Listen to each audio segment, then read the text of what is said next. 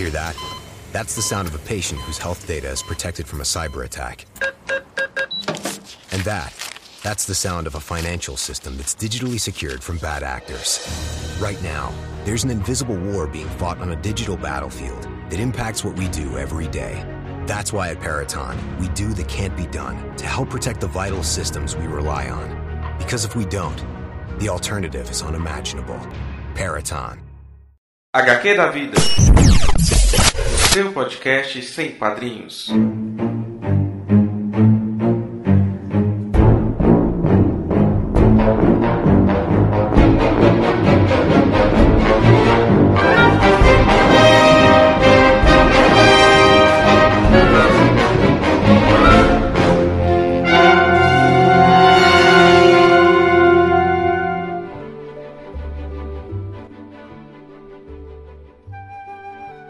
Pessoal, aqui é Dan Carreiro.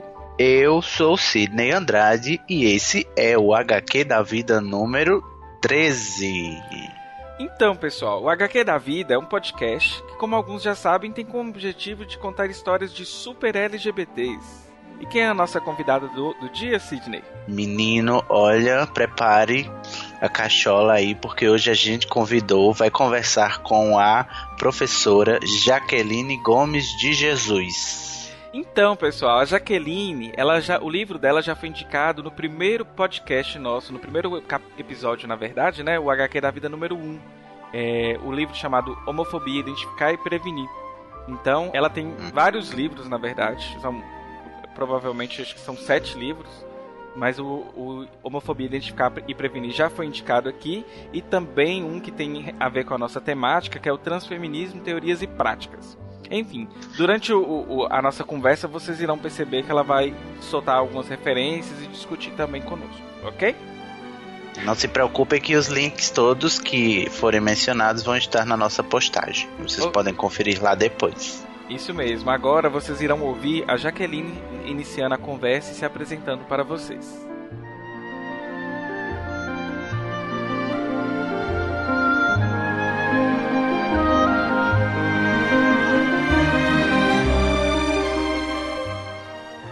Eu sou Jaqueline Gomes de Jesus, sou professora do Instituto Federal do Rio de Janeiro, minha área é psicologia. O, no, psicologia, no caso do Instituto Federal, né, minha área é psicologia e educação, psicologia e cultura. Eu leciono no campus Belfor Roxo, que é um campus novíssimo, como eu falo, foi criado no ano passado, e o foco dele é na economia criativa. Atualmente nós temos cursos na área de ecodesign, moda, empreendedorismo, é, temos várias ações de extensão. Eu, ah, ano passado, coordenei um curso, que eu já coordenava esse curso no, na UFRJ, né, na Universidade Federal, onde eu estava antes do IFRJ. Aqui no Rio tem um pouco essa. As pessoas confundem um pouco, né? é, o UFRJ com IFRJ, né, Universidade Federal com o Instituto Federal. No, na UFRJ, na Universidade Federal, eu coordenava o curso Gênero e Diversidade na Escola. E aí, em maio do ano passado, eu ah, fui para o IFRJ.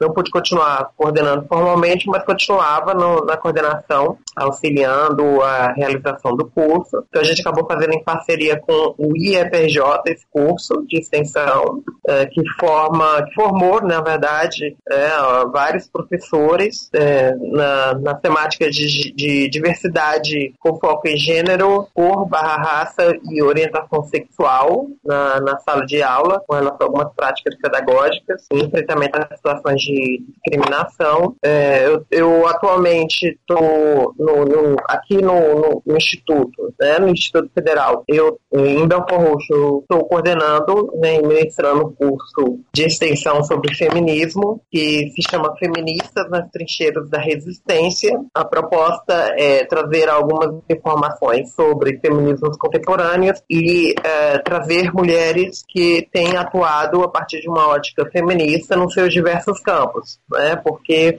eu trabalho com uma ótica interseccional sobre feminismo, que associa não só as várias dimensões de vida das pessoas, né? Não busca é, restringir a, a, a identidade e a vida das pessoas a uma das identidades delas, né? Principalmente quando a gente pensa em mulheres, existe essa, essa tendência uhum. a generalizar a experiência das mulheres como se fosse uma experiência comum, em todo, toda a experiência de toda mulher como se fosse a mesma experiência.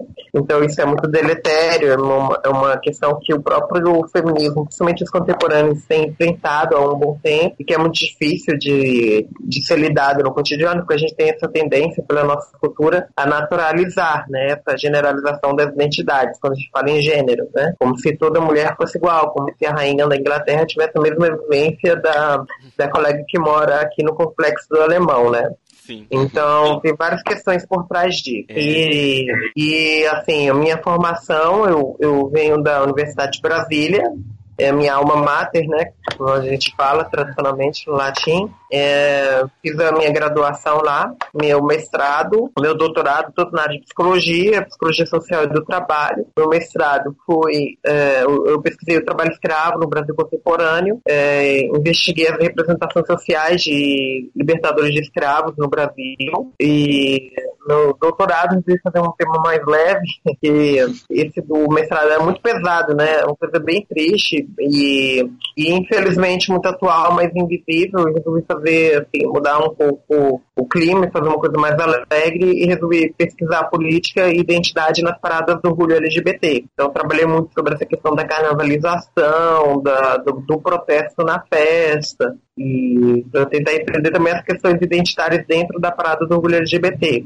E meu pós-doutorado foi aqui no Rio de Janeiro, eu fiz na, na Escola Superior de Ciências Sociais da Fundação Getúlio Vargas. Pesquisei, eu resolvi juntar os, temas do mestrado e do doutorado. É, o tema do trabalho né, e o tema dos movimentos sociais e pesquisei o Conselho das Cidades, que é o Conselho do Governo Federal que decide as políticas públicas para cidades no Brasil. E investiguei como esses conselheiros, que fazem parte do que a gente chama de antigos movimentos sociais, dos velhos movimentos sociais, sindicatos, associações comunitárias, não são muitos novos movimentos sociais que a gente conhece muito, né? Movimento de mulheres, movimento LGBT, movimento, né? Outros movimentos com base identitária. Como esses velhos movimentos constroem as políticas é, que definem trabalho no Brasil e se para eles é relevante o tema trabalho. Então, essa foi a minha trajetória acadêmica. Querem que dê uma pausa aí, depois fale outras coisas? não, não. É, eu acho que tá ótimo o, o a, é, como fala, o ritmo da coisa. Pode continuar, fica à vontade. Ok. E, é, além disso, né, desde a graduação me interessei pelo por pensar a diversidade, pelas minhas questões mesmo né, pessoais, meu engajamento político, sempre fui envolvida com movimentos sociais, é, formalmente, mas na, no, no fim da adolescência, eu comecei a me envolver com, com um grupo de Brasília, conhecido por Estruturação, né, um grupo LGBT de, do Distrito Federal. Uh, fui, cheguei a ser uh, secretária e depois presidente do, do, do, grupo, saí dele depois de um tempo. Fundei uma ONG é, que chamava Ações Cidadãs em Orientação Sexual, que a gente fazia pesquisas sobre questões de sexualidade, principalmente gênero, Uh, me aprofundei nas discussões sobre gênero, na, principalmente na pós-graduação, e depois participei da fundação do, do Fórum LGBT do Distrito Federal em torno. Tá? Participei do, do, do grupo Enegrecer, que é um grupo de estudantes negros na Universidade de Brasília, como a gente sempre. Negras e negros, né? Da Universidade de Brasília, como a gente sempre fala, e não da Universidade de Brasília. É um grupo que foi muito importante um coletivo né, é extremamente importante na, na, na, na, na conquista que foi a, a, aprovação das ações afirmativas para a população negra e indígena na Universidade, na Universidade de Brasília, em torno, entre 2000, 2002, 2003, 2004. E, assim, como profissional, né, em 2004, é, na verdade, em 2003, foi aprovada Uh, o, foi aprovado o plano de metas de inclusão étnico-racial e social da Universidade de Brasília. Teve esse engajamento muito grande do EGC, do movimento negro brasileiro e de vários parceiros dentro da universidade, dentro da instituição, da academia. Dentro desse plano, incluía-se o, o conhecido sistema de cotas para negras e negros, tá? e reservava 20% de vagas da instituição no, no, vestibular, na graduação para estudantes negros, uhum. tá? Negros entendidos conforme IBGE, pessoas que poderiam ser de cor preta ou de cor parda, tá? Uhum. Negro como identidade social e preto pardo como uma cor, uma, uma identificação de cor. Então a gente o Enegrecer teve esse protagonismo, eu me engajei muito mais é, no final desse processo, acompanhando, e principalmente no, no momento em que uh, os envolvidos nessa discussão começaram a pensar como implementar essa política. Então, eu, eu apresentei um projeto na época para estar tá mais envolvida na gestão disso aí. Eu tinha acabado de passar no mestrado para a UNB e passei também como tinha sido selecionada né, no concurso público para ser psicóloga da, da própria instituição. Uhum. É, e então, é, aí eu apresentei esse projeto para o vice-reitor na época, que ia se tornar reitor posteriormente, e fui convidada e acabei me tornando então assessora de diversidade e apoio escotista, né, fazia uma, uma gestão desse, do sistema e coordenadora do Centro de Convivência Negra. Então foram alguns anos de um trabalho muito interessante, muito importante estrategicamente nas questões de diversidade, mas com foco mais em questões étnico-raciais. Eu buscava fazer várias interações, né, também com outras dimensões.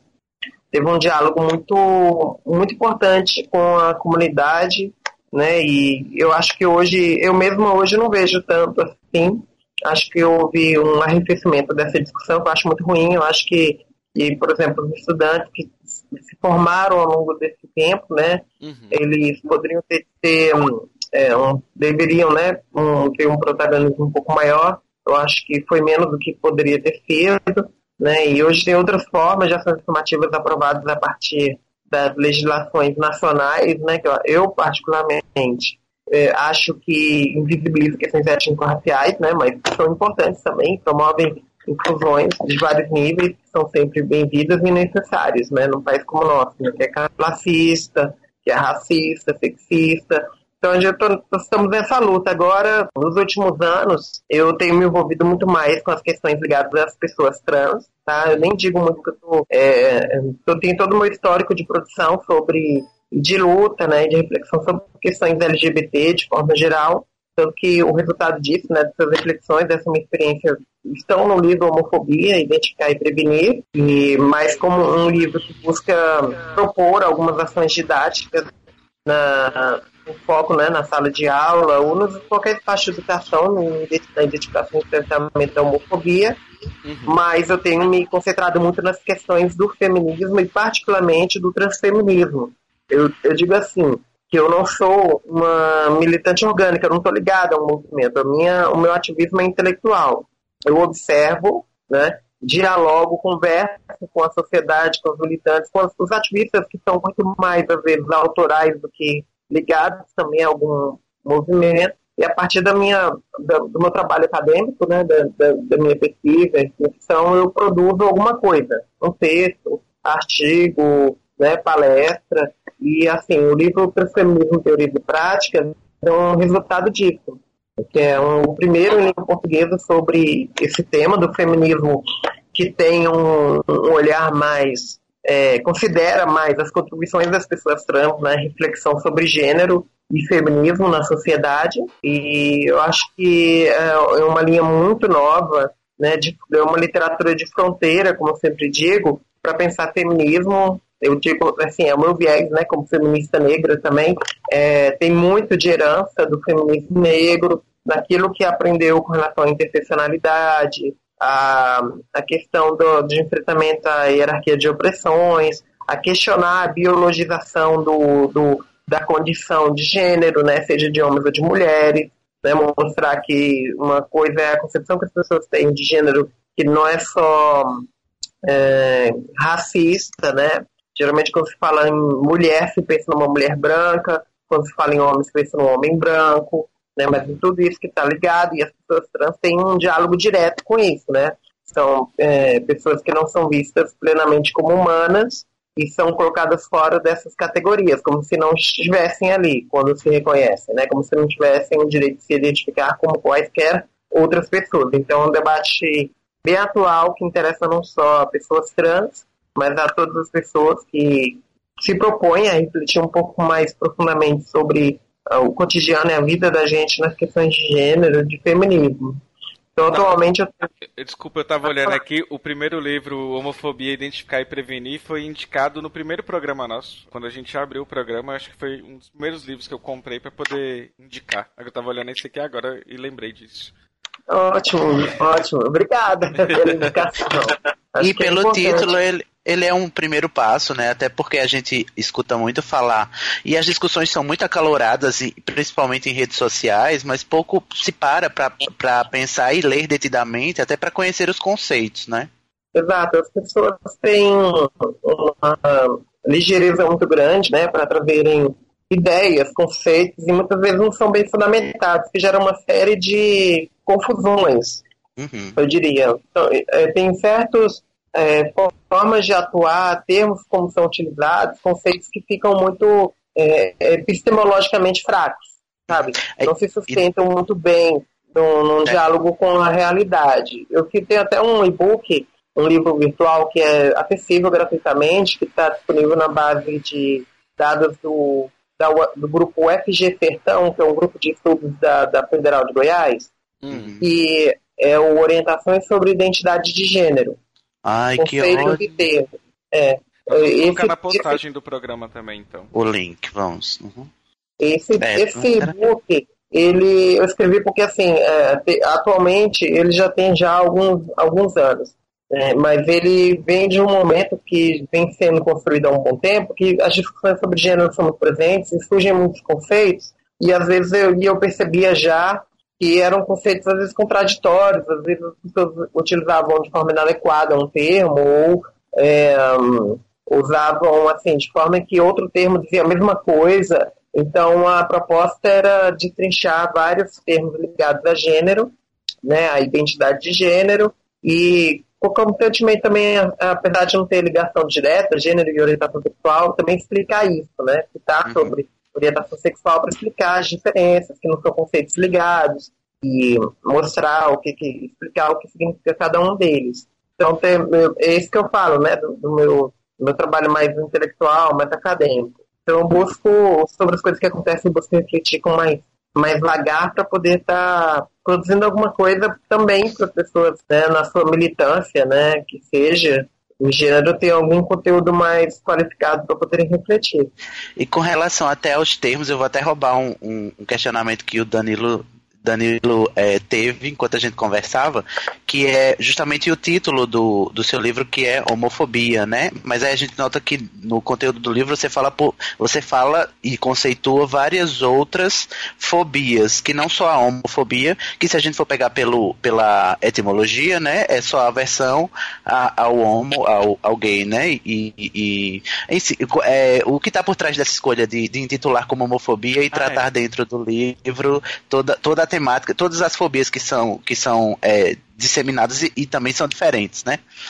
Exato.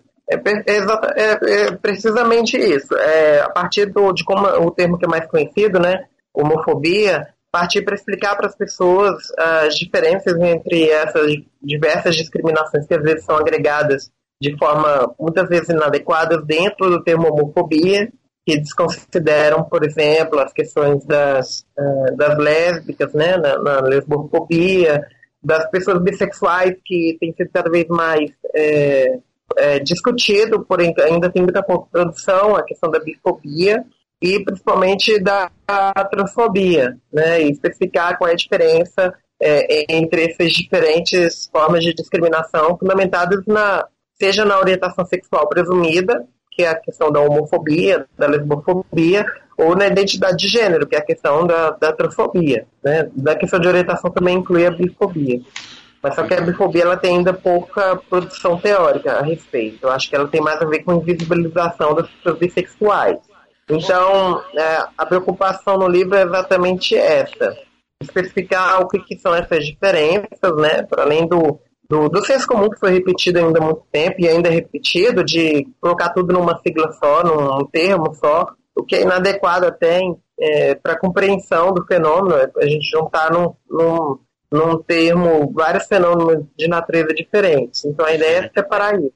É a grande, é a grande sobre o, a, a sigla né, LGBT, que mistura orientação com identidade e as pessoas acham que é toda a mesma coisa porque tá na mesma sigla.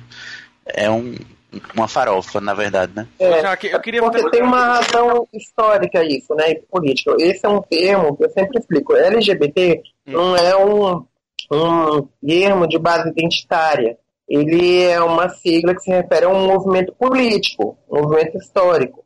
Então tem a ver com um grupo diverso de pessoas que se juntou em função de questões históricas e políticas uhum. para luta por direitos. Só que as pautas são diferentes, as identidades são muito diferentes. Uhum. Então não dá para, por exemplo, quando as pessoas me dizem, ah, a pessoa é LGBT, eu, não, eu digo que não existe uma pessoa LGBT, não existe essa pessoa. Na verdade, a gente usa por é, comodidade, por prática, né? Existe um movimento político LGBT. Agora as pessoas podem ser é, trans e lésbicas, trans e heterossexuais, né, gays, cisgêneros. Então, assim, as identidades são muito diversas e não cabem se restringindo nessa sigla, porque muitas vezes também essa sigla inclui pessoas que não estão é, diretamente citadas aí como as heterossexuais, quando a gente fala, por exemplo, das pessoas trans, uhum. né? Então, tem várias complexidades aí. É importante sempre lembrar, quando a gente usa essa questão do LGBT, está se referindo mais precisamente a um movimento político, a uma ação de luta por direitos, seja por orientação sexual ou identidade de gênero. E é, é, é o ideal seria, né, apesar de ser muito difícil, é, é lembrar que tem uma diversidade de identidades que não necessariamente vão caber é, num contexto, né, só sendo dito. Não dá, muitas vezes não dá para falar que existe, por exemplo, uma comunidade LGBT. Né? Existe um movimento político. Agora, comunidade, como eu falei, pessoa não existe, uma pessoa que é LGBT, não tem o menor sentido. Mas a comunidade também é, é, é, muito difícil. Então tem toda uma questão por trás. Ô, Jaque, uma coisa que, que eu queria te perguntar é você falando que existe pouca produção sobre bissex... bifobia, na verdade, e eu ouvi, e assim, como eu também não, não adentrei tanto dentro da área da bissexualidade para entender e tudo mais, eu ouvi uma pessoa falando que uma, assim, é para essa história, né? Uma pessoa que contou que outra pessoa, que é uma psicóloga, falou que a bissexualidade não existe. E aí eu fiquei assim, intrigado, porque eu falei assim, nossa, isso já é, é, é, com certeza é uma bifobia que é negar a bissexualidade da pessoa. Como psicóloga, o, o que a academia fala sobre bissexualidade? Ou existe, não sei, eu não sou da área, então pode ser que existam correntes que defendem e correntes que, que negam, não sei. Bem, eu não digo que são nem correntes, são opiniões. Não tem nenhum texto científico, artigo que eu leio que diga que não exista uma, uma orientação sexual uma bissexualidade, assim, é pacífico desde quando? Desde os mais antigos estudos sobre sexualidade, assim, pré-freudianos, né, pré-psicanálise. Então, isso aí é mais uma opinião, e eu diria, assim, levada de... sei qual a intencionalidade por trás, né, de, com relação a preconceitos sobre as práticas é, afetivas, sexuais das pessoas. Né? Academicamente, não tem uma produção que diga que não existe bissexualidade. Né? Uhum. É, as, as, as, orientações, as sexualidades se apresentam né, da, e se identificam de diversas formas. Tanto é que hoje é cada vez mais visível, por exemplo, o movimento de pessoas assexuais, né, uhum. que não sentem atração sexual, mas podem sentir atração afetiva por outras pessoas. Né, e é muito pouco estudado, até porque é, até aí no caso da sexualidade, ela ainda não é vista como uma identidade. Ela, ela passa por um processo semelhante da transexualidade, que é o da patologização.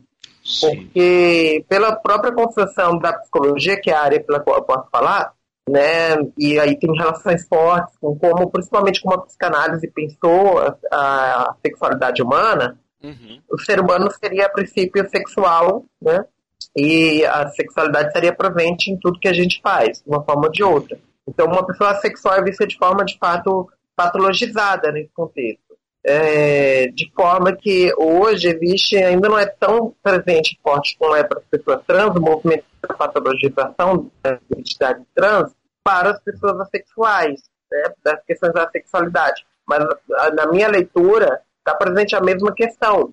É, a gente tende a patologizar as pessoas que não sentem a atração sexual por outras. Uhum. E isso não é parte só do discurso científico, isso já foi levado para o senso comum. Isso é parte do Sim. senso comum, das representações sociais que a gente tem. Então, essa leitura sobre bissexualidade, voltando nela, eu acredito que tem mais a ver com certos. é, como eu digo, a bifobia é uma leitura minha, que eu já comentei. Ela tem a ver com a invisibilização das pessoas bissexuais. A dificuldade de entender que essas pessoas sentem atração por pessoas de diferentes gêneros, né? E como se situa esse desejo. No caso das pessoas heterossexuais, isso parece bem calmo. Né? Não é porque a pessoa é heterossexual que ela quer transar com toda pessoa do gênero, de um gênero diferente do dela. Uhum. Né? Apesar de que para a pessoa homossexual existe um pouco esse estigma, né, de que a ideia é concebida de que, por exemplo, a pessoa homossexual ela quer transar teoricamente qualquer pessoa do mesmo gênero dela. Porque dessa, Que é estigma dessa da sexualidade promiscuidade. distantes pesa o estigma da promiscuidade, não é? É, então, para pessoa bissexual também, isso está presente. A confusão, ah, será que ela quer. é, A, a concepção como se a pessoa quisesse fazer sexo com qualquer pessoa, a qualquer momento de. ou junto. Então é muito confusa, porque é pouco visível a realidade das pessoas, aí, seja as homossexuais, que é mais visível hoje, e principalmente das bissexuais. E o estigma que está por trás, principalmente, é, desse embate entre é, essa dimensão da das relações heteroafetivas e das dimensões homoafetivas da pessoa bissexual. Porque quando ela está numa relação heteroafetiva, né, tendo relações heterossexuais, não quer dizer que ela não vá sentir atração né, por ah, pessoas do mesmo gênero dela. Tá? Uhum. Mas não quer dizer, como não quer dizer para uma relação heterossexual, que ela vai transar com a pessoa necessariamente, fora de uma relação estável, formal. Mas Uhum. é muito complexo isso, é uma, uma soma de, de estigmas que leva à dificuldade de entender, é, e também é uma visão muito petrificada né, da sexualidade, que leva a pessoa a não conseguir entender fora desses padrões de gênero é, bem reificados, bem, bem rígidos, Encaixotados, né? encaixotados sobre sexualidade. Então, não tem como discutir, não é uma discussão acadêmica se sexualidade existe ou não. É como se eu dissesse assim, é o debate sobre Pausa para uma edição marota. Neste momento tivemos uma queda na nossa conexão, mas agora vocês podem continuar ouvindo nosso podcast normalmente. É, assim, é, e aí eu estava dando um exemplo. É, isso é mais uma discussão, é a opinião de pessoas que não têm dificuldades em lidar com esse conceito, né? é, como tanto quanto é o debate hoje sobre ideologia de gênero, que é um movimento político, religioso, que tem um certo contexto aí internacional, e que não é acadêmica só. Eles não estão preocupados em é, criar conceitos e discutir profundamente conceitos de gênero. Eles partem de um estereótipo que eles têm sobre gênero e uma proposta política de visibilização da diversidade de gênero, da liberdade afetiva sexual das pessoas de forma geral, para impor isso ao espaço educacional. Então não é uma discussão acadêmica, é uma discussão política, Uhum. tratamento político religioso. Então é, tem que ter muito cuidado, porque as pessoas hoje, né, pela sociedade que a gente vive, tem muita tendência a colocar tudo como um discurso científico, né? E a Sim. ciência dá aval para tudo, né? Antigamente seria a religião, né? Ah, e sobre a gente usa ainda a religião como base para justificar muitas coisas, né? Com relação a É gênero. a- dizem que é a nova religião, né? A ciência. Mas sobre isso, é, Jaque, tem até uma máxima que é. Ultimamente ela, eu ouvi ela sendo muito discutida. Eu não vou saber quem foi, quem é o responsável, mas assim, é como se fosse uma, uma, uma máxima, um axioma, né? De que a humanidade estaria tendendo no futuro para, a, para que todos os as pessoas é, caminham para a bissexualidade, entendeu? Como se fosse assim, um processo evolutivo e no futuro as sexualidades é, não, não serão mais divididas, todos os seres humanos seriam é, bissexuais. E o que é que, assim, a partir das tuas pesquisas da, da- e da, da própria vivência e da tua convivência com, a- com as diversidades, como é que tu encara isso, né? E até do ponto de vista da psicologia também. Eu achei isso, acho que até num num jornal, revista, é, revista, na verdade, famoso, né? Pode é, falar, Jaque. é uma frase famosa. É, de- a questão é de onde que se tiram essas coisas, né? As pessoas conseguem prever a evolução da humanidade daqui a.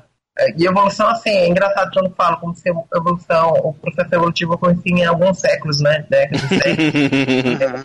Então, assim, tem, é isso que eu digo, né? Tem muita apropriação e uso distorcido de termos e de teorias mesmo científicas, né, para visões de qualquer lado, seja de, de, né, de, de quem é, tem uma estereotipada e restrita sobre a diversidade de gênero e, e de orientação sexual dos seres humanos, seja de outros, né, que é, também defendem determinadas pautas de, de diversidade. Então, acho que essa leitura, que para mim é determinista, sobre o que, que seres humanos serão, é muito.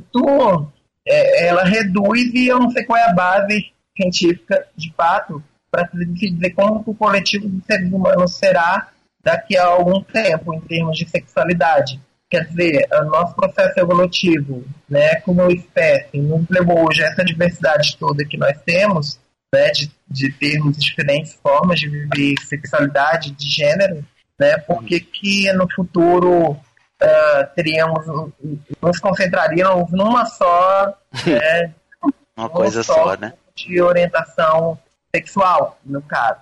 Né, mesmo que essa orientação esteja voltada para ambos os gêneros. É muito simplificador, é, também é desconsiderar as questões é, dos indivíduos que estão cada vez mais presentes no mundo de hoje. Hoje a gente pode falar que tem muito mais pessoas, indivíduos, é, em termos né, psicossociais do que existia antigamente, porque hoje somos uma sociedade mais é, que valoriza mais questões do individualismo e menos do coletivo, então as pessoas têm mais é, estímulo a ter engajamento nos seus interesses particulares, em construírem sua identidade, né, a construírem sua própria forma de ser e estar no mundo. É, é, eu acho muito simplista falar o que vai ser a, a diversidade de gênero e orientação sexual das pessoas. Como psicóloga, essa, eu acho que essa correto, afirmação apaga, né? É, e assim, na psicologia, o que eu digo é, a gente não. A ideia da psicologia é falar como as pessoas são, não é uhum. como elas deveriam ser. Então, os seres humanos hoje, eles têm uma diversidade de gênero, de, de, de orientações sexuais. O que eles serão é elucubração, é um trabalho de que pode até ser feito de previsão, de análise de probabilidade, mas com uma base científica, de reflexão e sabendo que é uma probabilidade. Mas o que interessa para a gente hoje é saber como as pessoas são. E as pessoas têm uma diversidade.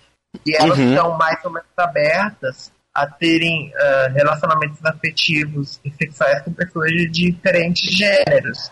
Né? E em, em determinado nível, que é uma coisa que até a psicanálise já trazia, todo mundo tem, uh, tem, tem um certo nível de atração com qualquer outra pessoa, né? Uhum. Porque, assim, uh, quando a gente usa o termo até relação homoafetiva, relação heteroafetiva, é, fica parecendo que a gente não está é, muito associado a questões de sexualidade, fica parecendo que a gente não tem relações afetivas, por exemplo, com nossos pais, com nossos irmãos, com nossos amigos, né? Uhum. E o uhum. afeto está presente aí também, também com relações homoafetivas, heteroafetivas, né? E, e estrito senso.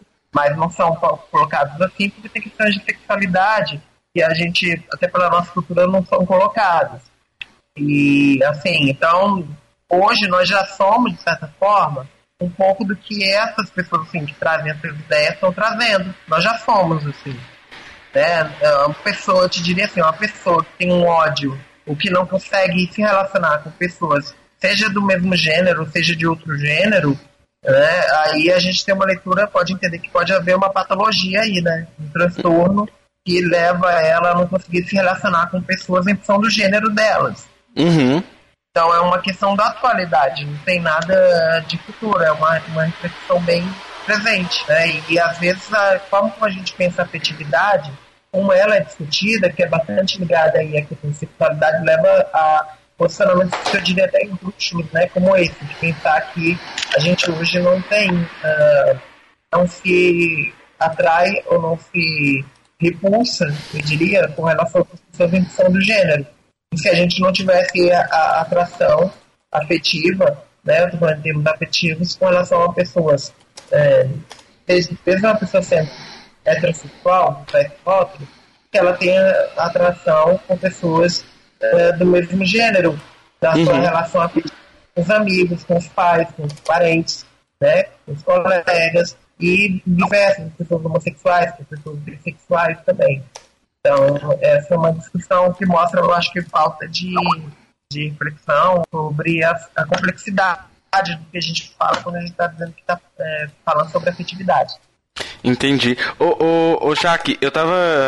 Enquanto a gente você estava falando, eu, eu, eu, me surgiu uma pergunta que foi o seguinte. A, a transfobia, ela é, um, ela é uma discussão presente. E aí você foi falando sobre a sua trajetória acadêmica, que vai lá desde 97, né? Que você iniciou na, na graduação. Eu queria saber o seguinte, dentro, de, dentro desse, dessa trajetória toda, to, toda sua, quando que ocorreu a transição e como que foi é, lidar com esse espaço acadêmico que ele, de certa forma, é naturalmente excludente? Sim, a questão da transfobia para mim foi ficar mais presente, na verdade, no, no começo do do, do doutorado, tá? É, antes eu ainda não tinha me reconhecido como uma pessoa trans, tá? Ainda vivia como é, e me reconhecia como uma pessoa homossexual e uhum. isso é uma coisa bem, bem curiosa, né? Porque ao longo da minha história de vida é, sempre tive essa minha identificação é, feminina, né? Mas, por exemplo, minha família, quando eu tinha seis anos, eu, não, eu mesmo, óbvio, não tinha uh, como me apropriar do termo trans, não existia isso. Né? Uhum. Minha família também não tinha muito entendimento sobre isso, mas eu já tinha vivências assim. Minha mãe, né, eu, eu, é, as coisas com que eu brincava, as coisas que minha mãe me dava, eu brincava de casa de boneca, era isso que eu gostava, as minhas uh, atrações eram mais em termos femininos. E uhum. só mais né, como uma adulta jovem, é que foi eu fui me reconhecer aí, ver pessoas trans, né, que essa questão do reconhecimento é importante, e me reconhecer nesse grupo. Olha, realmente, eu não, eu não, não eu, como eu sempre senti, eu não, não, não caibo, né, nessa, nesse grupo, nessa, nessa identificação como homossexual. Ela não atende a minha identidade. Eu me reconheço como uma pessoa trans. Uhum. E aí eu fui me, me encontrar de fato, foi um processo muito muito edificante, muito rico para mim, foi, uh, como pessoa, né, me reconhecer como mulher também, com essa particularidade da, da transgeneridade, foi muito é, empoderador, eu diria. Para minha família também foi muito bom, porque eles conseguiram também encaixar melhor coisas que eles já viam desde criança, antes mesmo de eu ter essa autoconsciência, né? Isso, minha, minhas tias falavam muito, falam, falavam muito para mim, né, no começo da minha transição, e foi um processo muito bom, junto à minha família, né, tive alguns percalços na, na com relação meu, é, minhas relações afetivas, né, principalmente com amigos, é, teve muitas questões, ah, e assim, é uma coisa que eu ressalto muito, que é uma discussão que aí, já que está falando de questões, né, de movimento LGBT, é, com meus amigos e aí eu falando só dos cisgêneros, né? Com as pessoas trans foi muito bom, um aprendizado muito grande, até porque eu estava me identificando com o grupo. Mas com a cisgênero eu diria que foi muito mais, é, mais, mais é, positivo, construtivo para mim a relação com as pessoas é, cisgênero heterossexuais do que com as homossexuais. Meus amigos gays, por exemplo, muitos se afastaram. Hum, isso é, é muito comum, né? Eu, eu, eu ouço esses relatos. Sim, porque tem muita coisa da, da transfobia mesmo presente. E, e essa ideia, né, de uma pessoa que eles viam como alguém que fazia parte do, do grupo, né, deles e que, que reconhecia como parte de outro grupo, né, bem diferente. Uhum. Então, de certa forma, eu acho que traz muita insegurança para as pessoas. Eu vejo muito isso com relação ao debate é, de algumas colegas né, militantes lésbicas com relação a homens trans. Quando, por exemplo, é, um, uma pessoa que se identificava como lésbica se vê, não, na verdade eu sou um homem trans. E aí tem toda uma questão, principalmente com as militantes mais antigas, né? De será que a gente não está perdendo espaço, perdendo pessoas, né? Então é uma, uma questão normal de, de identificação de grupo, de militância que está presente, mas uhum. o meu processo foi um detalhe, para mim de forma geral foi muito muito positiva essa esse processo de transição né? E quando a gente fala transição é bem complexo, né? Assim, como se tivesse um fim. Na verdade, numa, a gente pensando mais profundamente, todo ser humano é em transição, né? Porque a gente não é uhum. é exatamente da forma como a gente se apresenta, seja trans ou cis, né? É uma construção que a gente faz no corpo da gente, o que fazem no corpo da gente desde que a gente nasceu, né?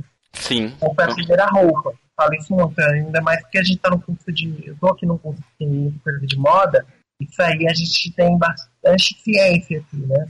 E, e aí foi esse processo muito legal de reconstruir minhas relações, é, minha forma de, de lidar com o corpo, aprender muito com outras pessoas trans, né? Somente sobre cuidados com o corpo e enfrentar essa realidade nova, né? De, dessa identificação e bem é, alvo de discriminação em vários sentidos, né? Do, da questão do machismo, do sexismo, da transfobia, né? Que não se restringe só a transfobia, a questão das, das identidades trans no Brasil, mas toda a violência, do não reconhecimento, principalmente para a gente, né? Para as mulheres trans, não reconhecimento da nossa mulheridade, né? Das uhum. Né? A própria discussão de como muitas vezes isso ficou mais patente para mim, como os homens é, tendem a quererem definir mais o corpo, o que, que são as mulheres, do que as próprias mulheres. Então, isso é, um, é uma coisa bem evidente do machismo, né?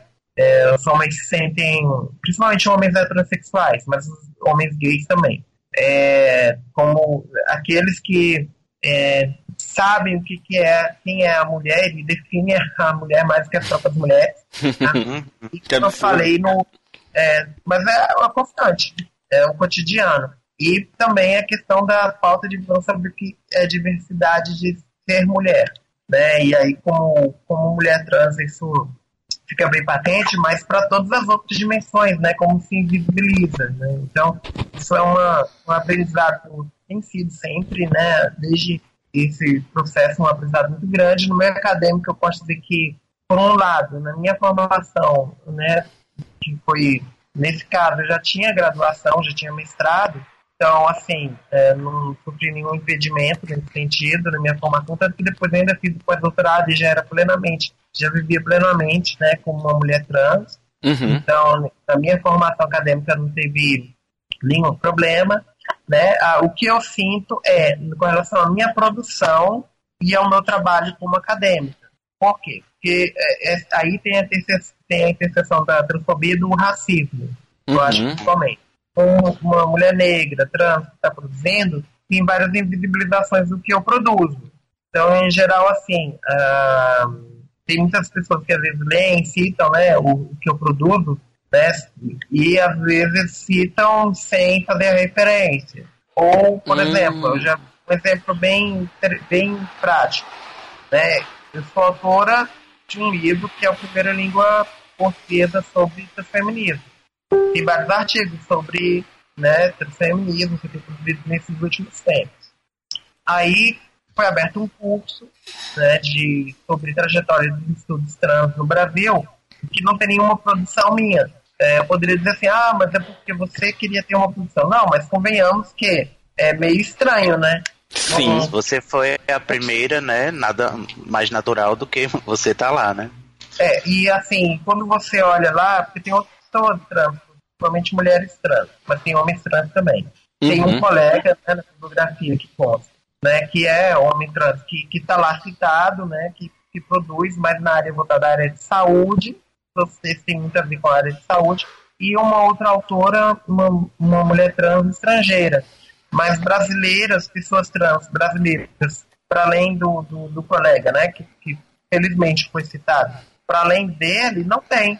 Então, essa invisibilização é exemplo do que acontece, tá? Em termos de citações, é, eu sou muito mais citada fora do Brasil, para vocês terem ideia, do que aqui. E também essa invisibilização da minha produção tem, tem também com relação às outras coisas que eu escrevo, para além de questões ligadas a gênero e a pessoa trans. Né? É, por exemplo, no, na minha produção sobre movimento de massa, sobre psicologia social do trabalho, sobre essa questão da atração e repulso interpessoal. E tem produção sobre isso. Né? Principalmente sobre trabalho escravo, a questão do trabalho escravo no Brasil, eu sou a única escola que pesquisou sobre isso no Brasil. Nenhuma. Ouvindo? Então, estamos sim, sim, sim. Sim, estamos. Nenhum outro profissional da psicologia, nenhum outro psicólogo, psicólogo pesquisou sobre esse tema, que eu acho um absurdo, né? Eu acho que só desmerece a psicologia, porque tem um tema presente. Como que a gente enfrenta essa situação? E tem muita invisibilização sobre isso, né? Sobre essa produção, mas que tem mais a ver com os próprios estereótipos internos da psicologia. Assim, hum. O que é objeto de estudo da psicologia? E eu fico uhum. muito triste de, nas ciências sociais ter tanta gente engajada em enfrentar esse problema do trabalho escravo. E na psicologia, até hoje, que eu saiba, só eu. Uhum. Tem a única dissertação sobre o tema, os únicos artigos sobre o tema a partir do olhar da psicologia e o único livro sobre o tema de uma psicóloga escrevendo sobre isso. Então, isso é, até meio sintomático, né, da, do meio acadêmico que temos também, né? É, mostra um sintoma e que são os é. objetos de estudo elegíveis de cada campo, né? É uma visão ainda do século XIX, da categorização de cada campo, né? E Jaqueline, você que trabalha no, no Instituto Federal né, de Ciência e Tecnologia, bom, aqui nós três trabalhamos, né? Eu, eu como técnico, vocês como professores, mas assim, é, essa área de tecnologia, ela, ela, ela sofre, não sei se a palavra é essa, né, de, de uma assim, do, do estereótipo de ser primordialmente masculino e, portanto, uhum. machista, né, transfóbico. Você tem algum tipo de dificuldade no seu dia a dia na, na sala de aula ou no próprio campus que você trabalha por causa disso, desse ambiente do, do, dos institutos federais e das escolas técnicas em si? Eu sou nova, né, aqui no, no Instituto Federal e até pela minha formação vindo de Brasília, lá não tem essa muita essa experiência de, de instituto, não tinha sequer de escola técnica né, de uhum. Cefet, né, melhor dizendo, uhum, lá em Brasília, assim, quando eu falo Brasília, eu estou falando todo o Distrito Federal, tá? Okay. É, lá em Brasília, a gente tinha uma escola técnica bem apagada, bem escondida, não, não tem tanta é, visibilidade, não tinha, né, na minha formação, que eu estou falando. É, visibilidade para esse tipo de formação técnica tecnológica. Existia para o UNB, para a Universidade de Brasília, é que é a única universidade pública da região. Então, eu fui conhecer o Instituto mesmo vindo aqui para o Rio de Janeiro. E aí eu tenho pouca experiência com o Instituto, eu tenho, é, a princípio, eu vejo que é um, um espaço muito rico para poder fazer vários tipos de intervenção, uhum. né? Diferente de universidade, tem muito mais possibilidades. Por exemplo, eu ministro uma disciplina que se chama Trabalho e Felicidade. Uhum. É, onde que numa universidade eu poderia ser proposta uma disciplina com esse nome, com as propostas que ela traz. Entendi. É, que não fosse com tópicos especiais. Então tem uma cultura também diferente. Às vezes é um pouco problemática, eu vejo é, a cultura do Instituto Federal é menos, valoriza menos pesquisa do que na universidade, eu acho que Sim. é um problema. É, eu não sei como que, como que vocês estão aí no Rio de Janeiro, mas aqui em Minas mesmo a gente tem uma briga ferrenha, porque no regulamento de atividade docente, as horas de pesquisa que a gente tem foram pra, praticamente massacradas. E tá uma luta assim incansável aqui, mas, por exemplo, o meu trabalho que era de 20 horas com pesquisa, ele, ele só pode ser declarado no máximo agora 12 horas. Sim, essas restrições que para é, dar prioridade para o ensino, e aí também fragiliza o próprio ensino, né? Como é que essa produção uhum. acadêmica está se revertendo no ensino. É muito sério. Mas isso é uma questão cultural. Agora, particularmente com relação às minhas questões identitárias, eu ainda não vi nenhum problema. Eu estou num campus que, na verdade, o meu concurso foi para o campus Nilópolis, uhum. tá? que é o campus mais tradicional aqui do, do Instituto Federal e sempre foi um instituto de química, né? Então tem essa coisa do, das exatas também presente. Existe uma tendência das pessoas da, mais antigas assim, de achar todo campus novo do instituto tem que ter alguma coisa de exatas, um curso de química, né? E no nosso a gente né, não, não teve isso. Da parte do, do meu diretor geral, dos meus diretores, eles são extremamente engajados e abertos para discussões. Eu, eu sinto extremamente acolhida. Eu sou extremamente acolhida no meu campo, os alunos também. Né, a gente tem, sempre teve, sempre tive meus alunos, não é de hoje, nenhuma questão relacionada à minhas identidades, né? É, de gênero, identidade étnico-racial, tá? E, e no Instituto também tem sido assim, muito, muito feliz o trabalho. Né? Então eu estou num campo em que essas questões é, de identidade são salientadas para que a gente discuta mesmo e eu me sinto bastante reconhecida. Eu não sei em termos de instituto. Que é, legal. Que a identidade é colocada. Isso é uma coisa nova para mim, por exemplo. Muita gente ainda não me conhece. Né? Eu sou uma pessoa nova, então também cada um está na sua pesquisa e tal, né? Então, isso é uma coisa que ainda não sei. Eu já ouvi casos, né, de missões de direitos no Instituto, envolvidos casos né, que aconteceram há algum tempo, não soube de nada recente, conversando com colegas da, da administração também da reitoria, nada de que eu tinha visto, mas assim, é uma, uma experiência que para mim, é, em grande parte, extremamente positiva. Ah, eu acho sempre ótimo que eu sempre faço essa pergunta, já esperando uma resposta, né? Por causa do que a gente sabe da, da sociedade, da humanidade em si. Eu sempre fico muito contente quando a minha expectativa é quebrada com essa resposta positiva, porque assim dá, dá uma esperançazinha, né? Ainda que mínima. Ô Jaqueline, outra coisa que eu, que eu queria te perguntar também é o seguinte, quanto à vivência no, no meio acadêmico e essa questão da, de haver poder existir tanto transfobia como homofobia, é, como que você aborda, por exemplo, eu li o livro Homofobia, Teoria, é, Homofobia como identificar, é, misturando título com outro, Homofobia como identificar e prevenir, e aí você dá exemplo para os professores como abordar temas em sala de aula e essa, essas questões como são prementes, né? Quando você vai abordar com os alunos, assim, qual é a resposta que você tem, só para explicar para o ouvinte, que às vezes algum ouvinte não tenha lido ainda o livro, ele pode entender mais ou menos como que que esses alunos eles recebem essas ideias e, e, e, esses temas podem ser discutidos em sala de aula e, e, quebrar alguns preconceitos de alguns alunos, por exemplo. Então, uh, uh, por exemplo, se o professor é o que eu falo no livro, né? É, é, o livro é mais voltado assim, é, de forma geral, para espaços de, de aprendizagem ou de educação, vamos falar assim, de forma geral. Pode ser até no local de trabalho, todos aprendem no trabalho. Então a uhum. questão é identificar, é perceber quando existe uma invisibilização ou uma ou existe uma uma é, expressão de preconceitos, que é a discriminação, uhum. com relação a determinados grupos. E aí como trabalhar para que as pessoas reconheçam que existe esse preconceito, né, que ele deve ser refletido, né, deve ser repensado, e como garantir que todas as pessoas, independentemente da sua orientação sexual e identidade de gênero, é o foco né, nesse livro, elas possam ter direito a serem quem elas são e terem voz. São atividades que são ligadas a essa questão, a reflexão sobre a, como desnaturalizar a ideia de que uh, a gente pode ridicularizar ou agredir a pessoa em questão da, dela ter uma seja uma sexualidade ou identidade de gênero diferente da hegemônica, né? Seja que, que desde que ela não seja heterossexual ou que ela não seja uma pessoa cisgênero, né, não seja uma pessoa trans.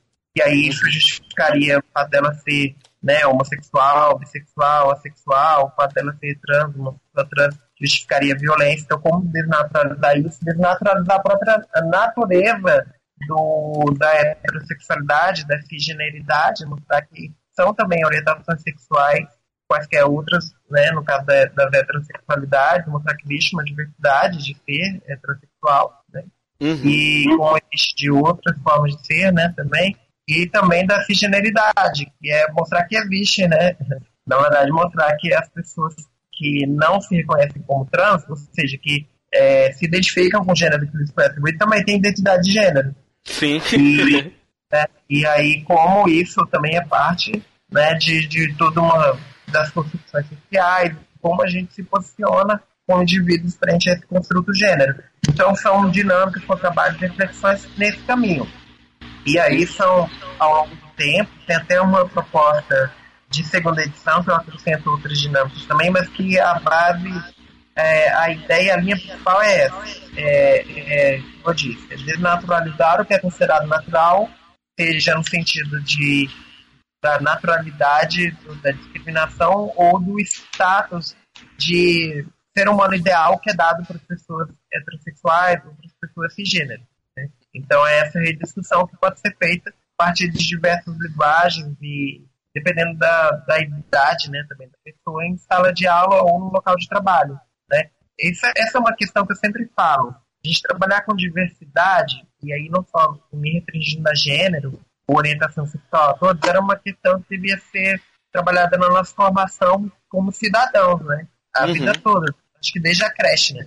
E só que não é feito. As pessoas chegam quem chega, né, que ainda tem essa questão, né, da exclusão educacional no Brasil, é, que chegam no ensino superior, não teria uma formação cidadã, e são aquelas que muitas vezes são os profissionais que vão cuidar dos outros, profissionais de saúde, os que vão refletir sobre a sociedade, os de ciências sociais, os que vão cuidar dos direitos das pessoas, dos advogados, uhum. né, e mesmo os tecnólogos, né, que por mais que mexam com máquinas, interagem com outras pessoas, ainda, né, interagem com outros seres humanos e, e reproduzem discriminação, preconceito, de forma impensada, sem refletirem, sem evitarem é, excluir as pessoas, oprimir as pessoas. E, e, muitas vezes até se divertem, né, nesse, nessa coisa da opressão, do se colocar como a referência de ser humano, isso é muito presente. Como se fosse a pessoa fosse melhor porque ela é transexual, porque ela é cisgênero. Né? Então isso está ainda muito presente no nosso cotidiano. Então essa formação é extremamente precária da gente como cidadãos, nós todos, né, que fazemos parte da uhum. sociedade. Então a proposta do livro é essa, é sanar algumas lacunas dentro das possibilidades né, dele para quem tem interesse em se engajar nessa questão.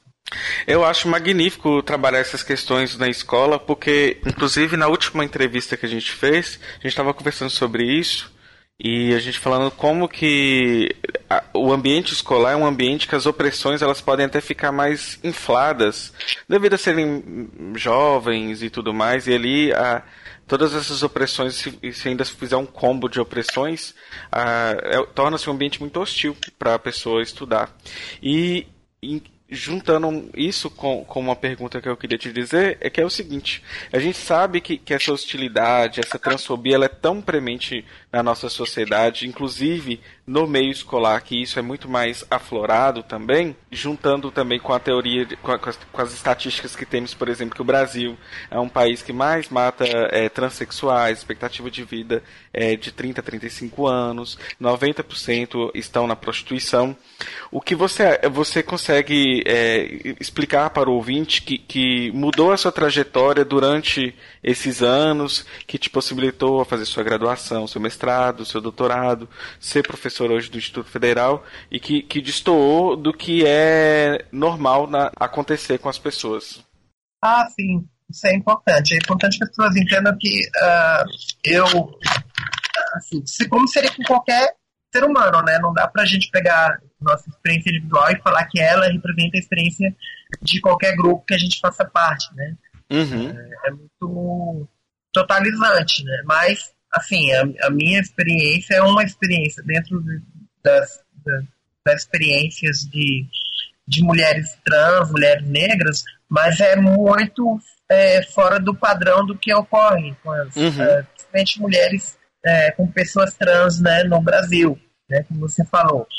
É, eu, eu trago determinadas experiências de, de inclusão, de é, ter encontrado ambientes favoráveis né, de não discriminação, de uhum. apoio, informação e principalmente assim ter sobrevivido ainda, né, a toda essa o, ao transfeminicídio, né, essa situação que a gente tem no Brasil de do assassinato massivo, né, constante de principalmente das mulheres trans X, que são o alvo principal desse assassinato, e também da questão da profissional, né, de estar fora desse, do estereótipo, né, do padrão do, da, da mulher trans como aquela que tem o trabalho sexual como única fonte de renda. Uhum. Então, tudo isso tem a ver com vários fatores, assim, ainda mais sendo negra, né, é, é, torna mais rara ainda dentro de um país racista como o nosso, a minha experiência. Então, a minha experiência não deve ser considerada como um padrão para o que acontece com a maioria das mulheres trans, das pessoas trans no Brasil.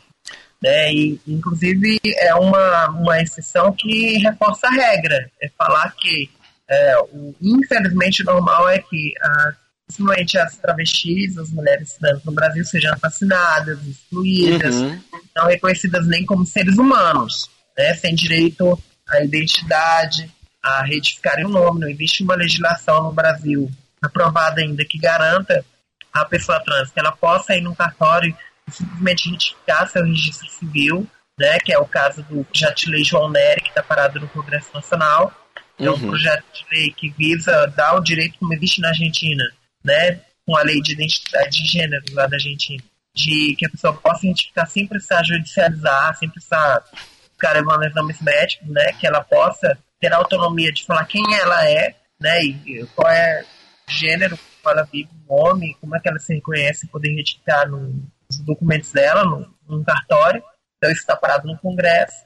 É, as discussões que a gente tem, que não, não é garantido o direito à vida das pessoas trans, né, o Brasil, é importante repetir, é o país que mais mata, é, principalmente mulheres trans e travestis no mundo. É por isso que eu, que eu falo sempre de transfeminicídio, né? Que a gente é alvo de um feminicídio voltado para mulheres trans travestis, que também não é reconhecido. Uh, felizmente tem alguns avanços, acho que é importante salientar. É, já existe muita jurisprudência sobre o direito, principalmente das mulheres trans uh, das travestis, de serem atendidas dentro, seriam paradas pela Lei Maria da Penha, tá? Tanto que diz que sempre tenta sempre estimula né, que mulheres trans, travestis denunciem violência que estejam sofrendo, né, principalmente com o conjugal, e é, cada vez mais se garante, mesmo que judicialmente, é, o direito ao uso do a retificação do registro civil e o Brasil tem cada vez mais adotado, que é uma coisa mais informal, digamos assim, a política do nome social. E enquanto não, não se garante a retificação do registro civil. Muitas pessoas têm no Brasil, e é uma particularidade no Brasil, esse conceito não existe fora, a ideia de que ela pode usar o nome com o qual se identifica nas instituições. E tem lá suas fragilidades dessa política, né, uh, em determinados níveis, mas ela é bastante útil nesse acesso é, básico, primário a direitos. Né, e muitas vezes não é, na verdade, existe a legislação, ela não é atendida, existem muitos casos no SUS, no Sistema Único de Saúde, da pessoa ter a carteirinha do nome social, mas não é atendida dessa forma, então demanda capacitação dos profissionais, né? Então tem várias questões presentes. O que eu acho de positivo também é a visibilidade trans, tem sido cada vez maior. Eu me surpreendi principalmente esse ano, né, nos meios de comunicação, principalmente na televisão, tem tido muito, muita produção, muitos debates sobre é, pessoas trans, mesmo que ainda têm muitos problemas conceituais por trás, mas tem, eles geralmente têm, estão discutindo mais sobre pessoas trans e deveriam estar pondo mais pessoas trans falando por si mesmas, ainda tem essa fala, né? São mais pessoas que não são trans falando sobre as pessoas trans. Isso é uma falha muito grave. É, acho que tem a ver com todo o movimento, né, toda, todo, tudo que o movimento trans tem feito nos últimos anos sobre visibilidade e também com certos né, interesses que foram levantados nos meios de comunicação sobre a questão. Né, especialmente, acho que é bom marcar agora, hoje mesmo, né, não sei que hora quando é vai ser exibido né, o podcast, mas é, hoje é, a gente está gravando é, é, domingo, né? Isso, hoje isso. vai estrear no, no Fantástico um quadro sobre pessoas trans. No dicionário, a palavra trans significa além de. Gênero é o que identifica e diferencia homens e mulheres, ou seja, o gênero masculino e o gênero feminino. E transgêneros são aqueles que vão além do simples conceito de masculino e feminino. A partir de hoje, a gente convida você a conhecer a vida dessas pessoas que enfrentam um caminho difícil para assumir uma nova identidade. A nossa viagem começa diante do espelho. Ah, é, com a consultoria de Bárbara Aires. É, ela é uma das, das. Parece que participam, né? E aí tem várias pessoas trans é, envolvidas. E uhum. vai ter esse programa. Né? Como já teve muitos outros da Globo, principalmente da Globo, por quê? Porque vai agora, dia 4 de abril, estreia uma novela, da, novela nova da Glória Pérez, no horário nobre, uh, às 9 da noite, A Força do Querer, que tem um homem trans como personagem. Uhum. Então tem, tem essas questões aí de, né, de temas também que são abordados e que, por exemplo, a pessoa que vai, que tem seus reveses também, a pessoa que vai interpretar esse homem trans não é um homem trans, é uma mulher cisgênero. Né? Uhum. Então, ontem, olha como as coisas se dialogam, né? Ontem teve um, foi lançado um manifesto por atores e atrizes trans lá em São Paulo por, é, pelo direito, né, pela é, acho que é até engraçado falar em direito, né? Pela é, questão fundamental da necessidade de que atores e atrizes trans interpretem pessoas trans. Que hoje acontece de pessoas que não são trans interpretando, né, personagens trans. E isso foi lançado esse manifesto ontem lá em São Paulo, foi muito interessante e mostra essa mobilização, esse jogo de visibilidade. Uhum. É, agora, dia 21, eu já estive lá né, na Globo, tá, tá tendo várias ações, né? Que eu tô achando Eu ia te perguntar agora. ah, sim. É, dos outros canais eu acho que tem tido coisas muito pontuais, mas na Globo eu tô vendo muita coisa. Isso é legal, porque é, é a emissora mais vista, né? Então sim. tem um impacto na sociedade. O programa da Fátima Bernardes tem falado bastante, já falou de crianças trans, falou sobre violência contra pessoas trans. E no, eu participei mais ativamente do, do programa Amor e Sexo, é, mas da, da quinta-feira passada falou sobre identidade de gênero. Dia 21 agora eu vou numa vou dar uma capacitação para a equipe de pessoal criativo e de alguns convidados da Globo sobre corpo, gênero, junto com outras pessoas. Né? Então eles estão com um interesse muito grande.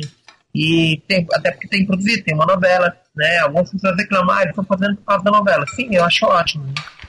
E tu, ô, Jaqueline, tu acha que, que tudo isso está sendo feito de forma construtiva? Porque a gente sempre fica com a pulga atrás da orelha, é, né? Na limitações, né, como eu falei, conceituais uhum. e, e como essa de, de uma, uma pessoa que não é trans interpretar uma pessoa trans. É, a gente bota para uma discussão, e aí minha leitura de feminista negra, né? Que uhum. a gente tinha no movimento negro no começo do século XX, quando é, personagens negros no teatro e no cinema eram interpretados por pessoas brancas pintadas de piche, uhum. que é o blackface. O blackface. Então, assim, a gente volta no transface, né? No transface, ah, né? Sim, vários faces. Eu lembrei agora também do, da, da época da, das Paralimpíadas que a Cleo Pires e o, o outro rapaz lá que eu esqueci o nome fotografaram é, é, fingindo, né? Por causa de efeitos como se fossem amputados, né? Aí tem ah, é o Photoshop.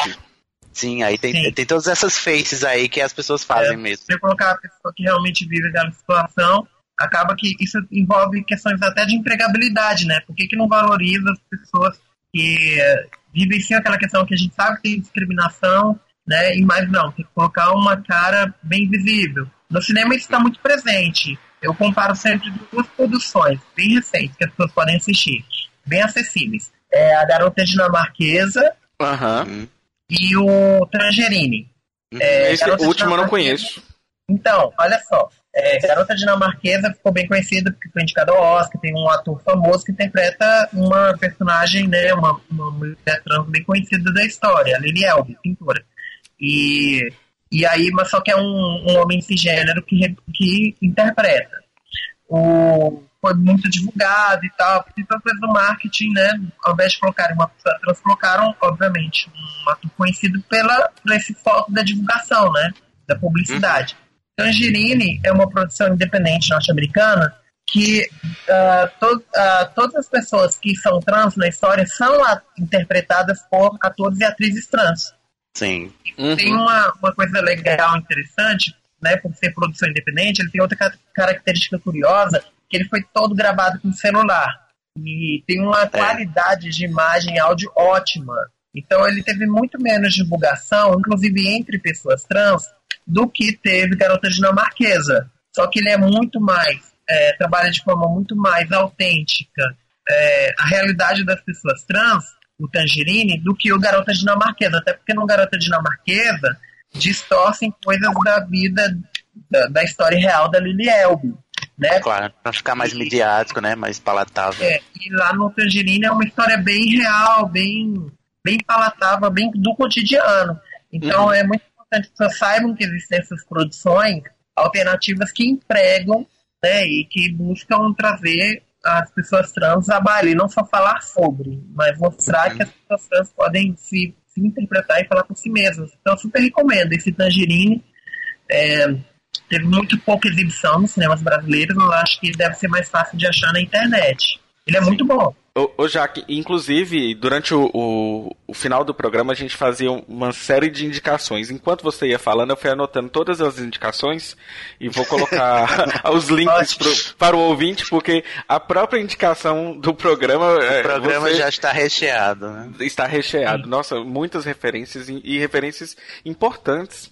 Uma pergunta que eu queria te fazer é o seguinte: você fala que, por exemplo, que, que essa, essas esses passos que a gente está dando aí e que a mídia vai fazendo, por mais que tenham problemas, algumas pessoas eu vejo na internet que elas, elas não gostam dessa postura quando existem problemas.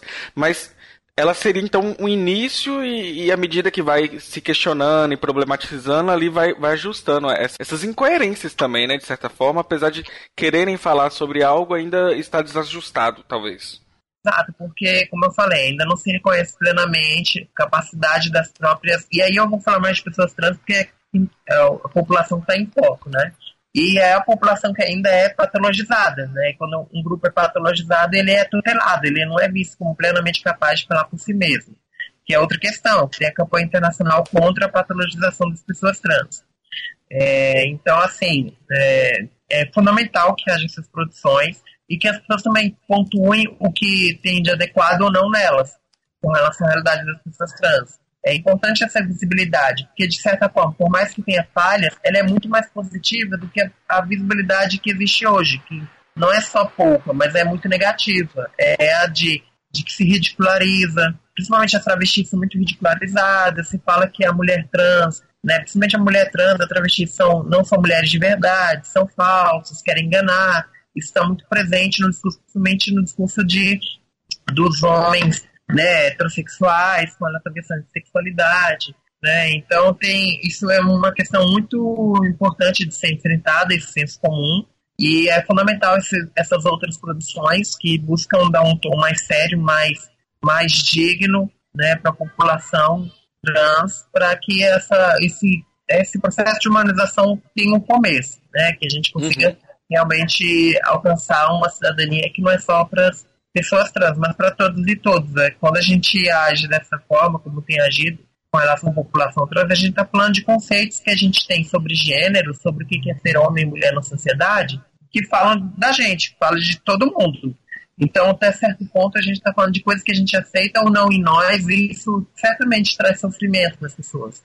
Né? Então, é fundamental que haja essa visibilidade não só pelas pessoas trans, mas para que todas e todos é, sejam mais humanos, né? Uhum. Que a gente realmente alcance o, uma democracia de fato que a gente não tem hoje no Brasil. Nossa, já que eu poderia ficar conversando com você horas e horas. É, é, é como fala, é, é. instigante e, e daria para eu te fazer milhões de perguntas. Mas até como pelo tempo do, do programa, infelizmente a gente já está caminhando para o fim. Eu gostaria de, primeiramente, parabenizar pela medalha Chiquinha Gonzaga, né, que que você recebeu foi essa semana, né? Ah, obrigada. Recebi agora, quarta-feira, dia 8 de março, né? Dia Internacional das Mulheres, pela Câmara Municipal do Rio de Janeiro. É uma comenda, né? Uma, um reconhecimento é, do trabalho de mulheres na trajetória de produções é, humanísticas, sociais, culturais em prol da sociedade. Então, eu fiquei muito honrada, né? Pelo, por essa iniciativa da Câmara dos Vereadores do Rio de Janeiro né, ainda mais sendo uma mulher negra, uma mulher trans, sendo a primeira mulher né, negra e trans a receber essa, essa medalha, sendo reconhecida com outras mulheres que também têm um trabalho extraordinário. Eu fiquei muito feliz de conhecer as colegas, as outras colegas né, que receberam também. Elas de fato têm um trabalho muito importante socialmente e assim mostra também essa caminhada. E como eu disse, e sempre repito, né, no meu pronunciamento quando eu recebi a medalha, é que a importância da representatividade. Assim, quem me indicou para receber a medalha foi a vereadora Marielle Franco, do, do PSOL do Rio de Janeiro. E ela é uma mulher negra, uma mulher negra que é, é, vem de, de favela, ela é da comunidade da Maré.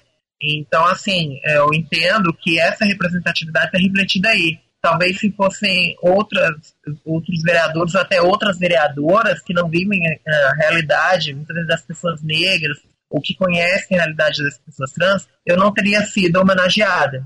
Né? E, no caso, essa indicação dela tem a ver com isso, né? com esse reconhecimento, com essa vivência também próxima de, de, de realidades e o desafio que todos e todos temos de, de incluir sim, de ter mais representatividade né, dentro desses espaços que, em geral, principalmente quando fala de, de política, né, de uhum. cargos políticos, quem está lá, em geral, são os homens brancos, heterossexuais, gênero, que não, nem, nem têm interesse em, em discutir sobre a diversidade, né, também acomodados dentro dos seus estereótipos, Sim. né, de poder e tudo, mas também tem visões muito limitadas. Isso é, inclusive, ficou bem patente nos discursos. A todas as homenageadas né, no, nessa medalha, que foi no Dia Internacional das Mulheres, tiveram falas extraordinárias sobre o seu trabalho e alguns é, vereadores ficavam, às vezes, repetindo coisas dos homens que não foram homenageados, claro, né, que, indicaram né, homenageadas.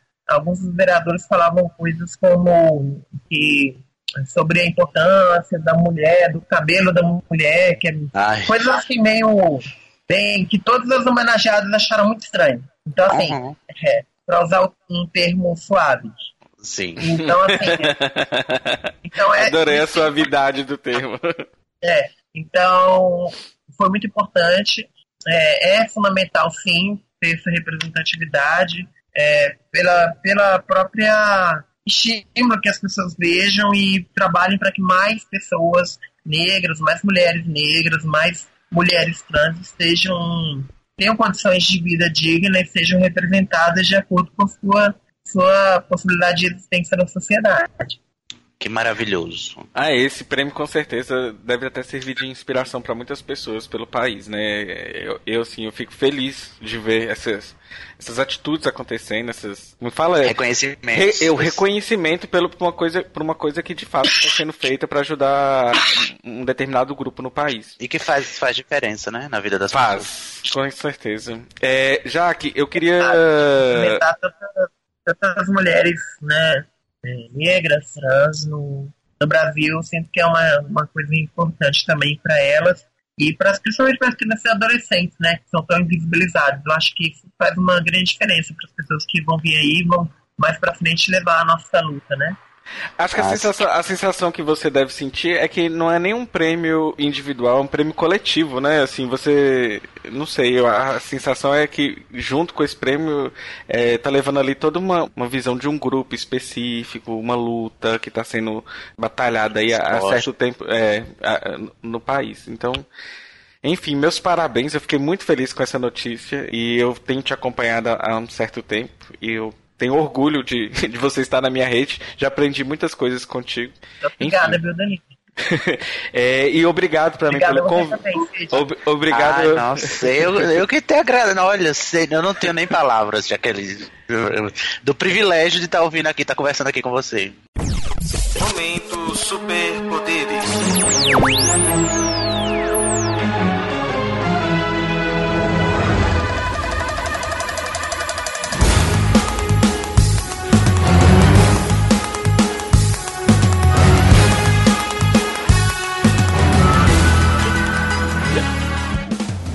Então, se você tivesse um superpoder dentro desse universo aí que é infinito e você poderia escolher um superpoder para combater todos esses preconceitos, qual seria o, o superpoder que você escolheria? Esse geralmente é o momento do silêncio, da Nossa, tensão. é, eu não esperava essa pergunta, não. É Ninguém nunca espera. surpresa. Ai, não sei, assim é estranho, não sei. É, é, penso muito assim nessas questões de, de poder e tal, poderes, né, simbologia toda. Eu sou muito mais ligada a jogos de, de desculpa, jogos de RPG na minha formação do que de videogame, do que de, de histórias em quadrinhos. Eu sempre gostei uhum. muito mais sempre fui mais ligada nisso. Então, assim. Pode ser qualquer poder que você conheça aí, de qualquer. Manda um, como é que é? Lugar, manda, é? manda, um buff aí e. Eu acho vai. que assim, um que tem muito a ver com, com psicologia e que eu acho que é, tem a ver com uma, uma habilidade que a gente deveria trabalhar mais, que a gente não, infelizmente, não trabalha, é a questão da empatia. É se colocar no lugar do outro. Né, é ouvir de fato e também ouvir de fato que a pessoa está falando, que é a questão da habilidade da escutativa. Então, talvez um poder que tivesse a ver com isso, não sei, é, é o poder de, é, por exemplo, de não de ler pensamentos, porque eu, eu acho até inadequado falar ler pensamentos, não é texto, né? Eu acho que é de escutar os pensamentos, né, e de poder falar com as pessoas, é, não necessariamente é, vocalizando verbalmente, mas dessa coisa, eu acho que telepatia. Teria Comunicar com... os sentimentos, não é? É, eu acho que teria essa coisa da telepatia e de vivenciar esse sentimento. Principalmente quando a gente fala É, por exemplo, eu vejo muito para as mulheres trans, em particular, né, que são do machismo, da transfobia, as questões afetivas são bem, bem é, pontuadas e muitas vezes, principalmente para as heterossexuais. É engraçado que nesse caso, para é, as lésbicas não é tão presente isso, porque as mulheres, de forma geral, cisgênero ou não, estão mais, né, estão mais é, se aprofundaram, estão mais envolvidas numa rediscussão de corpo e de direitos sexuais do que os homens, tá? principalmente os homens cisgêneros, os homens heterossexuais. E então, para as mulheres trans, é, heterossexuais, é muito difícil o relacionamento com homens, né, de forma geral, né, Uhum. principalmente o cisgênero, né, nem vou entrar muito na discussão com os homens trans, mas principalmente com cisgêneros é muito complicado pelo, por todo o estigma que está envolvido, né, de estar com uma mulher que supostamente tem ou já teve um pênis e tudo isso que acarreta para a cabeça, né, de um homem como esse. Então, é, gera situações esdrúxulas, porque muitas vezes esses homens sentem atração, têm interesse por, né, gostam, têm carinho por uma, uma Se mulher apaixonam, né? é, mas não, não assumem esse relacionamento. Ao mesmo tempo que desejam, querem não, e preterem, né? Em Uhum. função de todo centro da carga social. Então, talvez esse, essa coisa, esse superpoder né, da telepatia, do se colocar no lugar do outro, de sentir o que o outro está sentindo, se colocar no lugar dele, eu acho que seria um, um poder que eu gostaria de ter, que eu acho que seria, na verdade, bem educativo para as pessoas, a gente conseguir se colocar no, nos corpos dos outros, né? Poder sentir um pouco o que é estar, viver, estar na pele da outra pessoa, né? Ah, eu, ado- eu E adorei seu superpoder. E o que a gente sempre fala aqui é que a empatia é um superpoder que é possível, né? Viável no mundo real. Dá trabalho, mas é possível, né? Não é, não é fantasioso, né? E principalmente o da escutativa que eu falei, né? De, de fato a gente Exatamente. escutar o que as pessoas estão falando. E isso é uma coisa que eu mesma tento trabalhar há anos, né? É muito, é muito difícil. Com exercício e disciplina a gente consegue, né? Mas É. tem, que, tem que ter dedicação. Ô, Jaque, uma, uma. Você falando da, da questão de aprender a escutar, uma maneira que eu aprendi a escutar as pessoas foi fazendo podcast. Você, você acredita? É tanto que no meu primeiro programa eu tive uma dificuldade imensa de, de poder perguntar e interagir. Foi, mas enfim, é um aprendizado constante. É um exercício, é um exercício, exatamente. Sim. Jaque, então, chegamos ao fim. Ah, Eu, eu gostaria de te agradecer imensamente pela disponibilidade disponibilidade de gravar conosco. Eu, eu adorei essa conversa, esse bate-papo. Teria, como eu falei anteriormente, vários, várias horas pra gente poder gravar, mas infelizmente é limitado. Mas eu fico aí meu muito obrigado e espero que os ouvintes tenham gostado desse bate-papo nosso. Sim, de minha parte também. Que seja, chegue a bastante gente, que as pessoas ouçam, né? E que façam também as suas próprias transformações nas suas vidas, tá? Um beijo aí pra vocês. Muito obrigada pela confiança, pelo convite, tá? Um abraço afetuoso pra todo mundo. Ai, que Beijo. ótimo. Beijo.